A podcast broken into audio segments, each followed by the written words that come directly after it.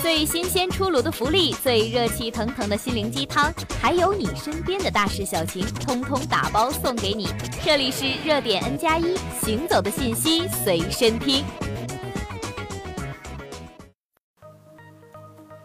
日前，浙江温州乐清市一名二十岁女乘客乘坐滴滴顺风车遇害。此时，距今年五月发生的河南郑州空姐搭乘滴滴顺风车遇害案不到百日。愤怒之余，人们不禁要问：顺风车为何屡屡发生恶性刑事案件？滴滴的安全底线在哪里？对于乐清顺风车乘客遇害一事，滴滴出行决定自八月二十七日零时起，在全国范围内下线顺风车业务。内部重新评估业务模式及产品逻辑，客服体系继续整改升级，加大客服团队的人力和资源投入，加速梳理优化投诉分级、工单流转等机制，免去黄杰利的顺风车事业部总经理职务，免去黄金红的客服副总裁职务。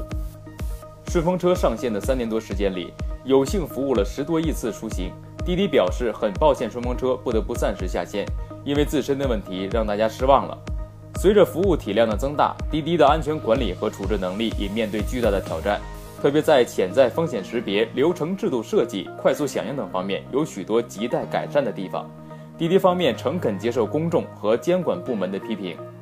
在此次案件中，涉案车主提供注册的证件信息齐全，且经过审查无犯罪记录，并在当天接单前进行了人脸识别，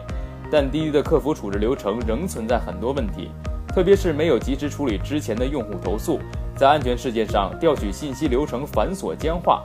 就这次沉痛教训，滴滴方面表示恳请与警方以及社会各界探讨更高效可行的合作方案，共同打击犯罪，更好地保护用户的人身财产安全。